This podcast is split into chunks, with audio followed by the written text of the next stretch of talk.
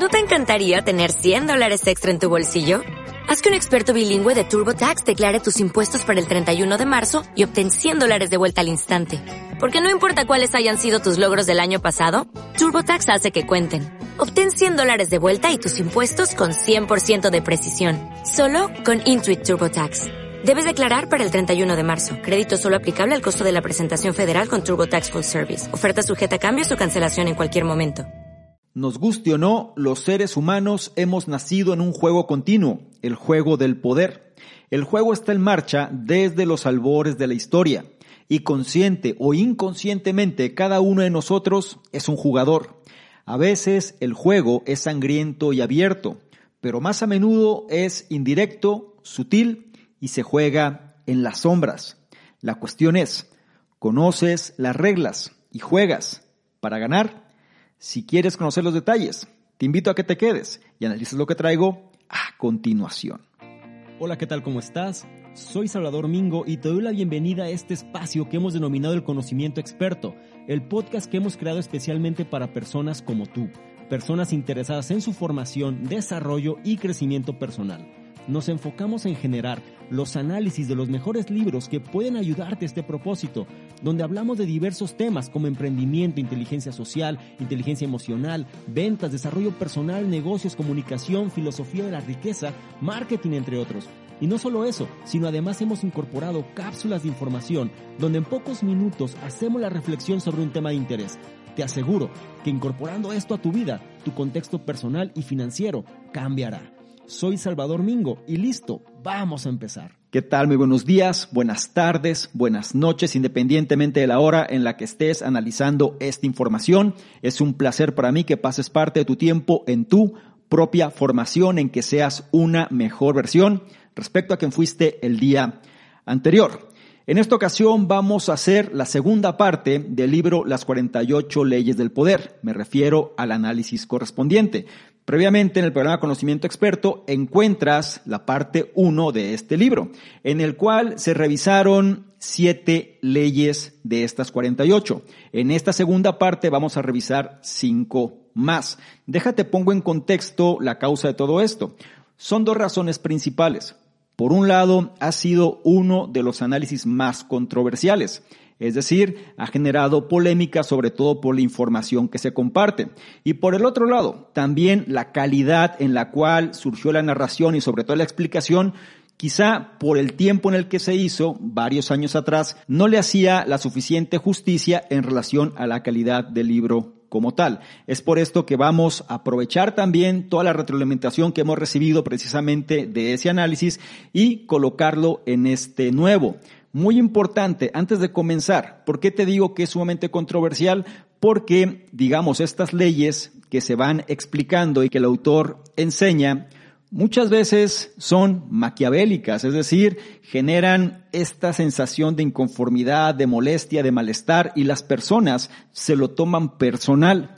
Recuerda, no se trata que te conviertas en algo que no quieres ser o que no va acorde a ti. Sin embargo, se trata que entiendas el juego del poder para que lo uses incluso hacia tu protección, porque habrá personas que conozcan quizás estas leyes o bien estas tácticas y puedan usarlas contra ti.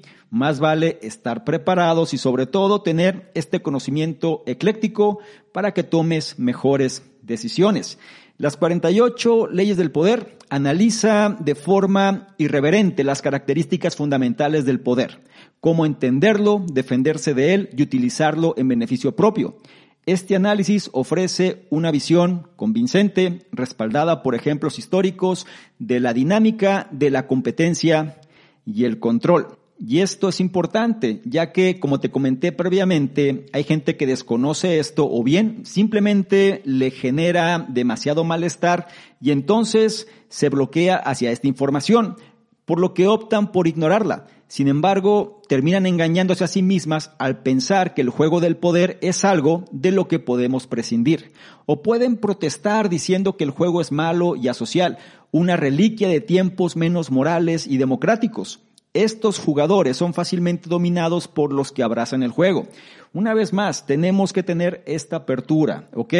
Si bien creo que es cierto, porque muchas de estas cosas estamos hablando de la época del Renacimiento, de la época de los aristócratas, de la época, digamos, de los imperios y demás, pero es algo que en los medios donde el poder se desea sigue prevaleciendo. Ahora, habrá otras personas, digamos los típicos matones dominantes del patio de recreo o los titanes carismáticos de los negocios que parecen ser adeptos naturales que dominan sin siquiera intentarlo, es decir, implementan esta información de manera innata. La cuestión es que el juego no está mañado a su favor. Sus habilidades pueden ser aprendidas y dominadas por cualquiera que estudie este juego y sobre todo aprenda a jugarlo de manera adecuada. En este libro, Las 48 Leyes del Poder, Robert Greene traza las reglas del juego, utilizando ejemplos históricos de civilizaciones de todo el mundo, basándose en 3.000 años de historia. Destila las lecciones de los maestros, la manipulación, que enseñaron a sus adeptos a superar a sus oponentes y a convertirse en jugadores maestros. ¿Qué vas a descubrir? Aspectos importantes. ¿Por qué evitar a tus amigos te puede ayudar en tu búsqueda de poder? ¿Por qué tendrías que desconfiar de la buena voluntad de los demás? ¿Y por qué no tendrías que estar demasiado disponible? La edición del libro, en este caso que vamos a revisar, fue la que se hizo en octubre del año 2018, aunque este libro originalmente salió por allá en 1998 y su autor es Robert Greene, quien escribió los bestsellers del New York Times, Las 48 leyes del poder, El arte de la seducción y Maestría además de contar con un gran número de seguidores en el mundo de los negocios e incluso en Washington, D.C., los libros de Green son aclamados por todo el mundo, desde historiadores de la guerra hasta los mayores músicos de la industria. Y es por esto que te pido que tengas esta apertura, una vez más, no te lo tomes personal, se trata que conozcas este juego del poder y trates de tomar las mejores decisiones. Como me gusta recordarte, trata de tomar notas si te es posible y si no, analiza con atención cada uno de los puntos e implementa aquel o aquellos que más resuenen contigo porque eso es lo que hará que te conviertas en una mejor versión. Sin más por mi parte, empezamos ahora con el primero de ellos.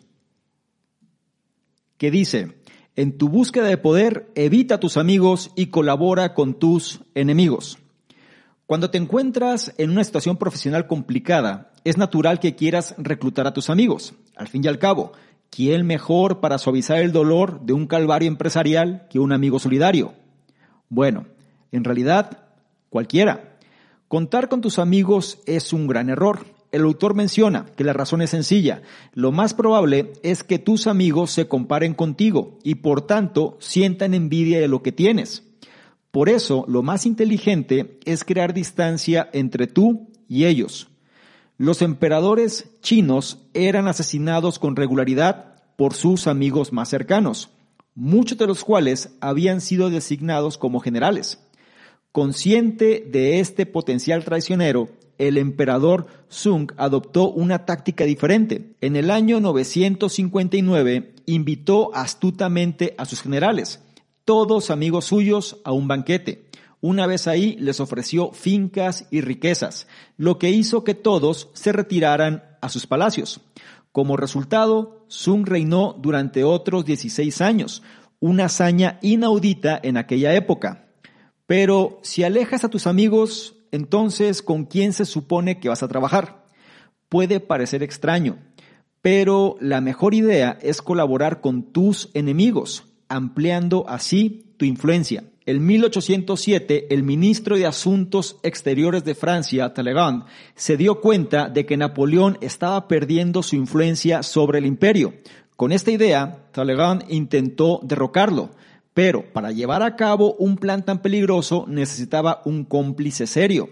Al final encontró inesperadamente a la persona perfecta en el jefe de la policía secreta, Joseph Fouché que había sido durante mucho tiempo el adversario político de Talleyrand y el principal rival por el favor de Napoleón.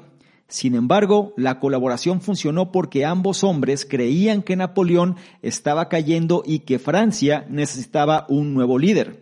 Así que, mientras Talleyrand socavaba la labor diplomática de Napoleón en Rusia, Fouché trabajaba con los ingleses para socavar aún más la posición del emperador.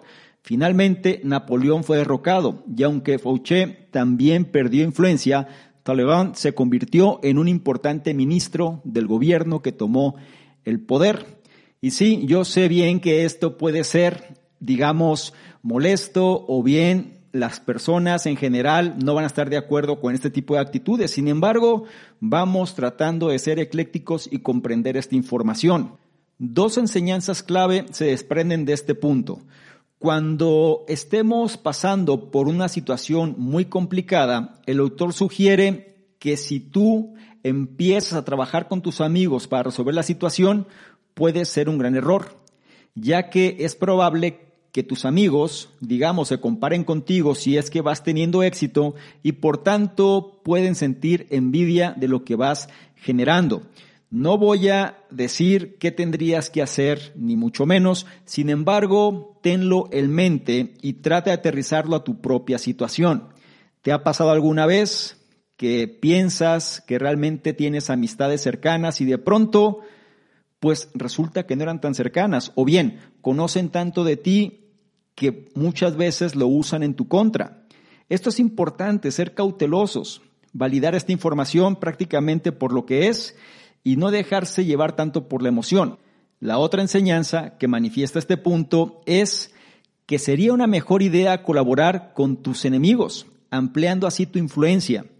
Y esto, una vez más, puede parecer confuso, incluso difícil. Sin embargo, recuerda esta vieja frase, el enemigo de mi enemigo se convierte en mi amigo, o por lo menos en mi aliado. Por algo existe y por algo es que sigue estando vigente. ¿Ok? Tenlo en el radar, sobre todo trata de reflexionar para ti mismo este tipo de conceptos y toma las mejores decisiones. No olvides la enseñanza de este primer punto. En tu búsqueda de poder, evita tus amigos y colabora con tus enemigos. Pasamos al punto 2 que nos habla de este concepto del resultado sobre la razón. El punto 2 dice, convencer a la gente a través de la acción ingeniosa en lugar de la argumentación. Pregunta, ¿alguna vez te has metido en un debate acalorado que se ha prolongado hasta altas horas de la noche y que ha terminado con la concesión a regañadientes de la otra persona? Para los más testarudos es fácil considerar tales acontecimientos como victorias, pero cuidado, la verdad es muy distinta. En realidad, tratar de convencer a los demás mediante el debate es una total pérdida de tiempo e incluso puede ser peligroso, sobre todo si es gente que tiene poder. En el año 131 a.C., el cónsul romano Muciano estaba en campaña para conquistar la ciudad griega de Pérgamo. Para derribar las murallas de la ciudad necesitaba convertir un enorme mástil de barco en un ariete. Sin embargo, el ingeniero al que se le había asignado la tarea sabía que un mástil más pequeño funcionaría mejor argumentó su punto de vista ante los soldados, insistiendo en que llevaran al cónsul el más pequeño de los dos. Tenía razón, el mástil más pequeño habría funcionado mejor, pero eso no importaba, el ingeniero fue desvestido y azotado hasta la muerte por los problemas que había causado. En otras palabras, no basta con tener razón y decírselo a la gente. Lo mejor es convencer a la gente mediante una acción ingeniosa, una acción astuta. A menudo, con un poco de reflexión, se puede idear una forma de hacer prevalecer tu idea al tiempo que haces creer a tu oponente que estás de acuerdo con él. Sir Christopher Wren, el famoso arquitecto británico del siglo XVII, recibió una vez el encargo de diseñar un ayuntamiento para Westminster. Pero no se le dejó a su aire.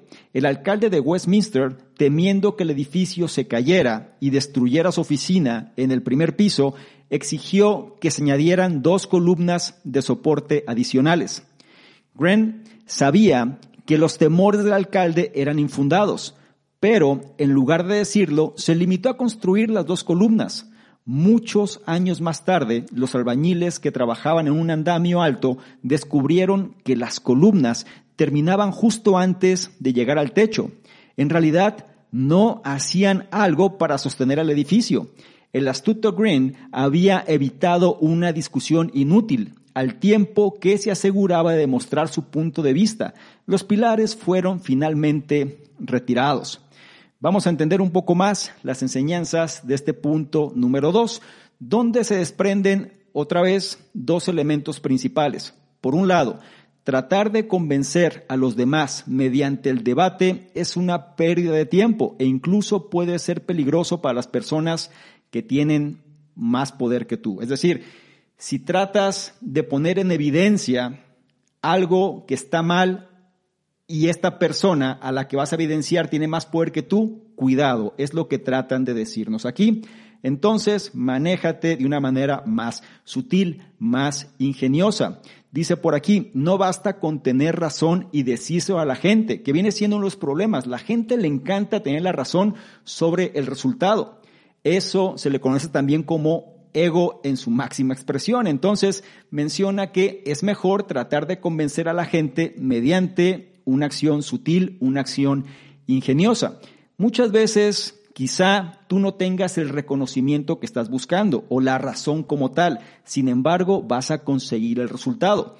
Este viene siendo un esquema de inteligencia emocional bastante poderoso y no tan fácil de conseguir, porque de alguna manera haces creer a la contraparte que está en lo correcto, sin embargo al final tú haces lo que consideras que es lo adecuado y esto lleva precisamente a que consigas el resultado deseado. Es importante que esto lo vayas asimilando poco a poco, que lo analices en tu propio contexto y sobre todo en el entorno en el que estás, para que entonces sepas con qué personas tratar de no caer en el error de buscar la razón sobre el resultado. No olvides la enseñanza de este punto número dos, convencer a la gente a través de la acción ingeniosa en lugar de la argumentación.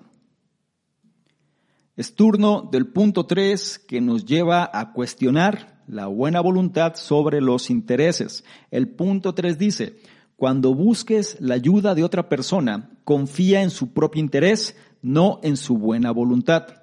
Asumir el poder no es tarea fácil, y si quieres tener éxito, tendrás que pedir ayuda a los demás.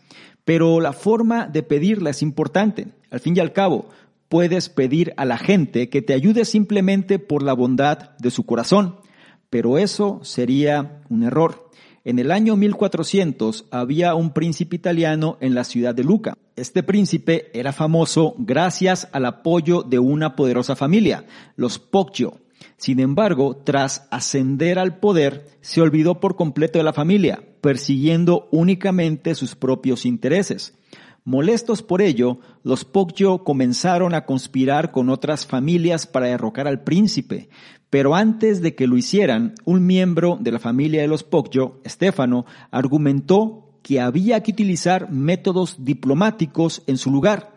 Stefano se dirigió al príncipe, describiéndole la rebelión que se avecinaba y pidiéndole que considerara lo que su familia había hecho por él. Al oír esto, el príncipe invitó a los Poggio al palacio, donde, en lugar de cambiar su forma de actuar y recompensar a la familia con justicia, los hizo encarcelar y ejecutar, incluido Estéfano. En pocas palabras, pedir a la gente que haga lo correcto no suele funcionar. Hay que apelar a su propio interés. Pero esto puede ser complicado por la sencilla razón de que la mayoría de la gente es incapaz de ver más allá de su propio interés para considerar el de los demás. En el siglo XVI, los emisarios portugueses en Japón trabajaron desesperadamente para establecer relaciones con los japoneses y convertirlos al cristianismo. El plan fracasó, no porque los portugueses no estuvieran dispuestos a apelar al interés propio de los japoneses, sino porque los portugueses estaban demasiado centrados en su propia agenda religiosa para identificar los verdaderos intereses de los japoneses.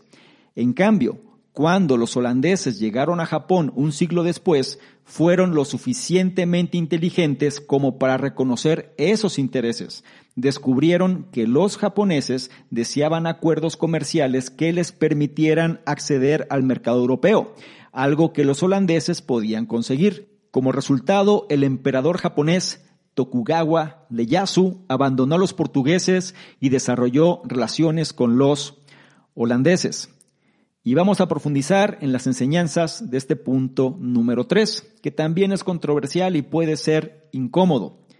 En pocas palabras, aquí el autor está evidenciando la naturaleza humana o bien gran parte de la naturaleza humana de la gente. En términos generales, el autor menciona que nosotros tenemos que reconocer los intereses de los demás en función de generar una transacción que se convierta en un ganar-ganar.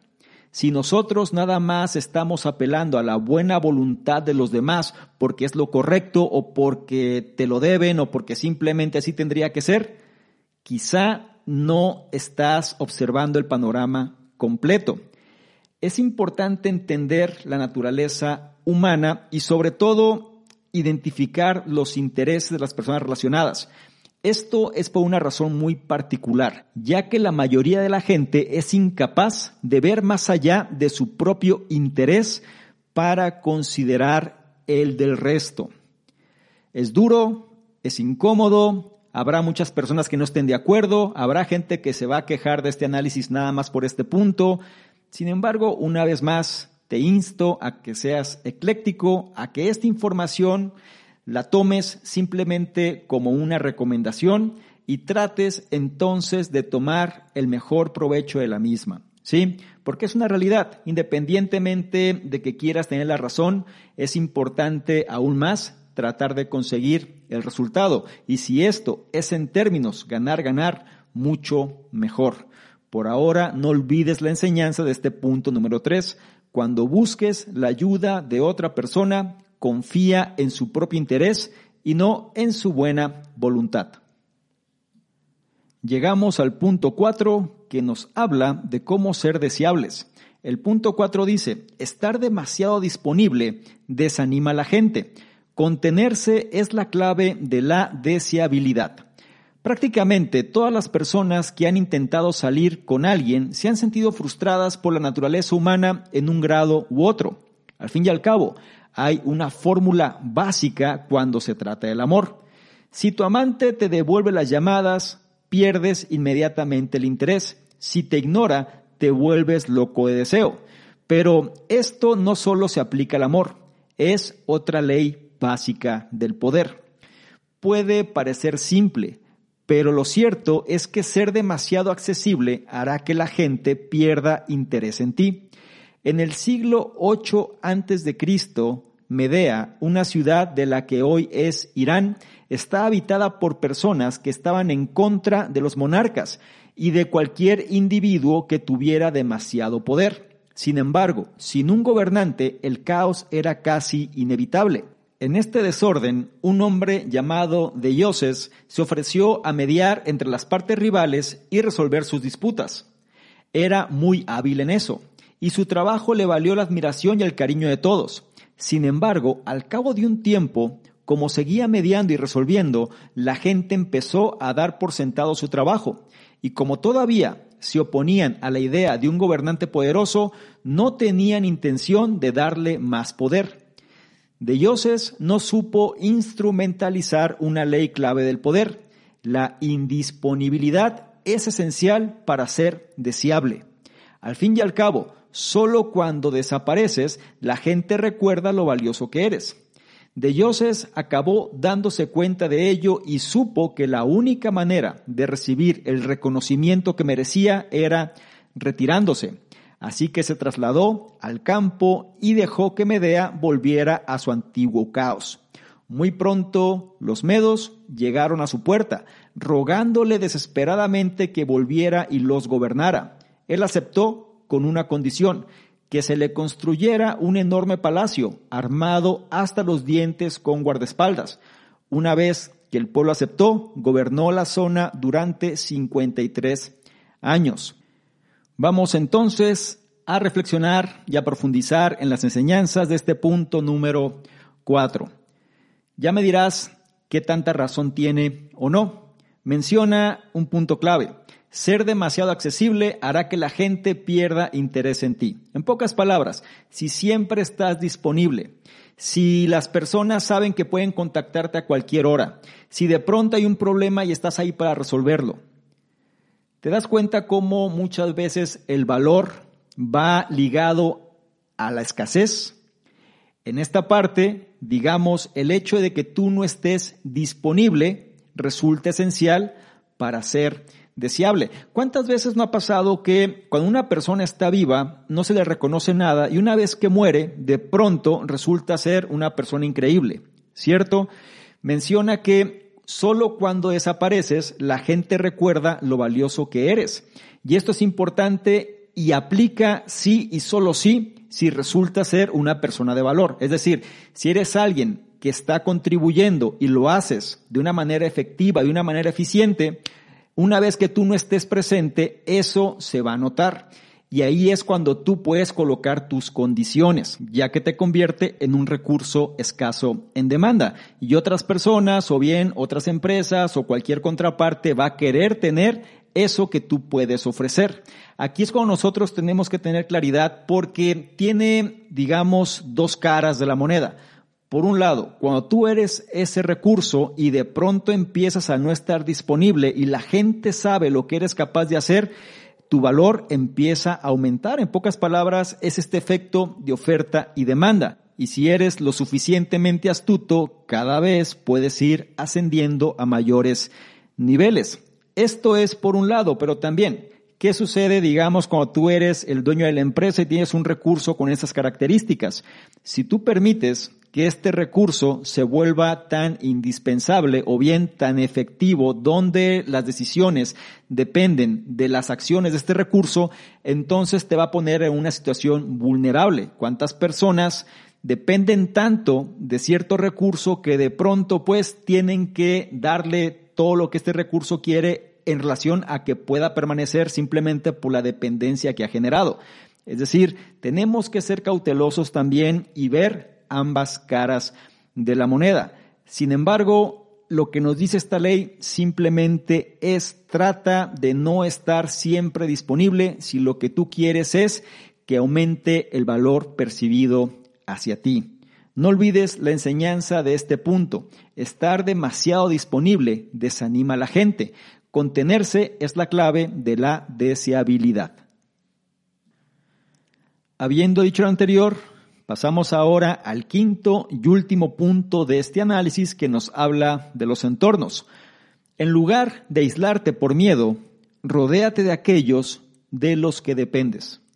Cuando la gente se encuentra rodeada de otros, algunos de los cuales son enemigos evidentes, es natural que busque protección. En momentos así, construir una fortaleza para esconderse puede parecer la solución perfecta, pero en realidad aislarse de esta manera es contraproducente porque también te aleja del poder y de la influencia. Si te aíslas, no puedes alcanzar ningún poder significativo sin tener conciencia de lo que ocurre a tu alrededor. Tomemos un ejemplo de la China del año 220 antes de Cristo. Xi Xin Huang Ti no solo era emperador de China, sino que también la persona más poderosa del mundo. Sin embargo, hacia el final de su vida se volvió paranoico al pensar que la gente quería hacerle daño. Así que se retiró a un lujoso palacio protegido por un laberinto de pasillos secretos que le permitían moverse de una habitación a otra sin ser visto. Cualquiera que viera al emperador sería ejecutado inmediatamente.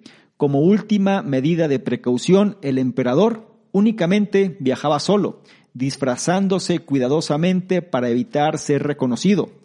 En uno de esos viajes murió, alejado de su familia, aislado de sus amigos y olvidado por su corte. El aislamiento no es la solución. Hay que rodearse de las personas de las que depende el poder. Quizá no haya un contraste más marcado con Xi Ti que el de Luis XIV, que llenó su palacio de Versalles de cortesanos que estaban obligados a asistir a los actos sociales diarios en su habitación. La aristocracia se había rebelado contra el creciente poder del rey desde que había perdido el derecho a gobernar y explotar grandes territorios con independencia del monarca. Naturalmente, los aristócratas no estaban contentos con estos cambios. Manteniendo a los mismos nobles en sus aposentos bajo su atenta mirada, donde podía utilizar su poder de manipulación y la cuidadosa dotación de privilegios, Luis detuvo la rebelión. De hecho, sus cortesanos compitieron por su favor y atención. Vamos a profundizar entonces con las enseñanzas de este punto número 5. Menciona esta parte del aislamiento. Ahora es importante mencionar que el ejemplo que toma el autor pues son casos extremos, ¿no? Es decir, gente que se volvió paranoica, obviamente pues cuando caes en este tipo de delirios terminas solo y terminas muy mal. Sin embargo, bueno, hay que ser eclécticos en la información y sobre todo tomarlo en los matices que pueden ser convenientes para nosotros. Pero hay que entender esto. Dice, si te aíslas, no puedes alcanzar ningún poder significativo sin tener conciencia de lo que ocurre a tu alrededor. En pocas palabras, no estás enterado de lo que sucede. Y las personas, si reflexionamos con las leyes previas, te vas a dar cuenta que si éstas no obtienen un beneficio tuyo o bien sus intereses tú no los estás de alguna manera complaciendo o no los estás llenando, simplemente estas personas pues van a dejar de estarte apoyando en pocas palabras. Es decir, la gente va a velar por sus propios intereses y si tú no eres parte de los mismos, simplemente las cosas no van a resultar. Es ahí cuando la alternativa viene siendo que en lugar de aislarte, mejor te rodees de las personas de las que depende el poder. En este caso, digamos, las personas significativas que te van a mantener al tanto de lo que ocurre y sobre todo que son responsables de que las cosas permanezcan en función de lo que tú estás buscando. ¿Ok? Ese viene siendo el mensaje clave aquí. Cada persona tiene que tratar de aterrizar estos conceptos a su propia situación, a su propio entorno. Te digo, nada de esto está escrito en piedra. Sin embargo, lo que es importante es entender cómo muchas veces estas tácticas son usadas por personas que están a nuestro alrededor. Y si nosotros entendemos esto, es la forma en la cual también podemos defendernos, podemos protegernos y entonces tomar mejores decisiones. Es claro de comprender, sin embargo, muchas veces las emociones nos ganan y no logramos llevarlo a la práctica como se debería. Sé ecléctico en esta información, no te lo tomes personal y trata de adaptarlo a cómo mejor te resulte. No olvides la enseñanza de este punto número 5. En lugar de aislarte por miedo, rodéate de aquellos de los que dependes. Finalizamos el análisis, pero antes de pasar a la conclusión, vamos a mencionar las enseñanzas clave de los puntos mencionados previamente. Contar con tus amigos puede ser un error. La razón es sencilla. Lo más probable es que tus amigos se comparen contigo y por tanto sientan envidia de lo que tienes cuando se presente alguna dificultad de la cual tú puedas salir adelante.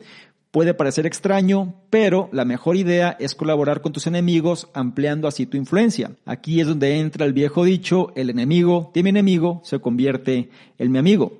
Tratar de convencer a los demás mediante el debate es una total pérdida de tiempo e incluso puede ser peligroso, sobre todo si son poderosos. No basta con tener razón y decírselo a la gente. Lo mejor es convencer a la gente mediante una acción astuta. Pedir a la gente que te ayude simplemente por la bondad de su corazón puede ser un grave error. Pedir a la gente que haga lo correcto no suele funcionar la mayoría de las veces. Hay que apelar a su propio interés. El problema de la mayoría de la gente es que es incapaz de ver más allá de su propio interés para considerar el de los demás. Ser demasiado accesible hará que la gente pierda interés en ti. La indisponibilidad es esencial para ser deseable. Solo cuando desapareces, la gente recuerda lo valioso que eres. Sin embargo, tampoco lo lleves al extremo. Si te aíslas, no puedes alcanzar ningún poder significativo sin tener conciencia de lo que ocurre a tu alrededor. El aislamiento no es la solución. Hay que rodearse de las personas de las que depende el poder. Cerramos las enseñanzas clave y pasamos ahora a la conclusión. El juego del poder siempre se está jugando y siempre ha sucedido así. Puedes tratar de ignorar el juego, pero no puedes salirte de él. Así que lo mejor es aprender las reglas y jugar lo mejor posible. Históricamente, el mundo se ha regido por el poder y la conquista. Por supuesto, muchas cosas han cambiado en la era moderna, pero la importancia del control y el dominio ha permanecido. Si aprendes de los fracasos y las victorias de las luchas históricas por el poder, tú también puedes convertirte en una fuerza a tener en cuenta, un fuerte contendiente en el juego del poder. No olvides las enseñanzas de este análisis. En tu búsqueda de poder, evita a tus amigos y colabora con tus enemigos. Convencer a la gente a través de la acción ingeniosa en lugar de la argumentación. Cuando busques la ayuda de otra persona, confía en su propio interés, no en su buena voluntad. Estar demasiado disponible desanima a la gente. Contenerse es la clave de la deseabilidad. En lugar de aislarte por miedo, rodéate de aquellos de los que dependes.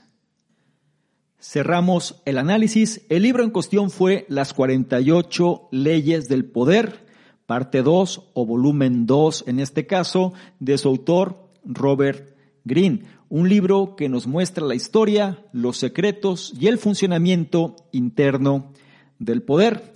Recuerda, no lo tomes personal. Esta información está fundamentada principalmente por gran parte de contexto histórico. La era actual es muy distinta de como era hace siglos o incluso milenios. Sin embargo, hay ciertos preceptos que prevalecen y vale la pena que los conozcas, no tanto quizá para que los implementes hacia tu beneficio, sino más bien para que también los logres implementar hacia tu propia protección en caso de que se necesite. Me gustaría mucho saber tus comentarios al respecto, cuál es el punto o puntos que más resonaron contigo y que vas a llevar a la práctica. Recuerda que eso es lo que te va a ayudar a convertirte en una mejor versión. En otras palabras, la implementación de la información. Por otro lado, si todo esto lo consideras de valor, no se te olvide evaluarlo, compartirlo, darle me gusta, porque de esta forma nos ayudas a llegar a una mayor cantidad de personas que también pueden beneficiarse de este tipo de contenidos. No olvides revisar en la descripción los enlaces que ahí aparecen porque te van a llevar a nuestros distintos programas y ya próximamente viene Revolución 180, así que permanece atento. Y no menos importante, si quieres que interactuemos de una forma más dinámica, porque le tomas una imagen, un screenshot a este contenido, te vas a Instagram, me buscas arroba Salvador Mingo y colocas esta imagen en tus historias. Te aseguras de etiquetarme y poner tus comentarios. Si lo haces, yo te voy a responder en reciprocidad y además te voy a compartir con la audiencia. ¿Te parece bien? Espero que sí. Te recuerdo mi nombre. Soy Salvador Mingo, soy el fundador del programa Conocimiento Experto y yo te espero en un siguiente análisis. Chao.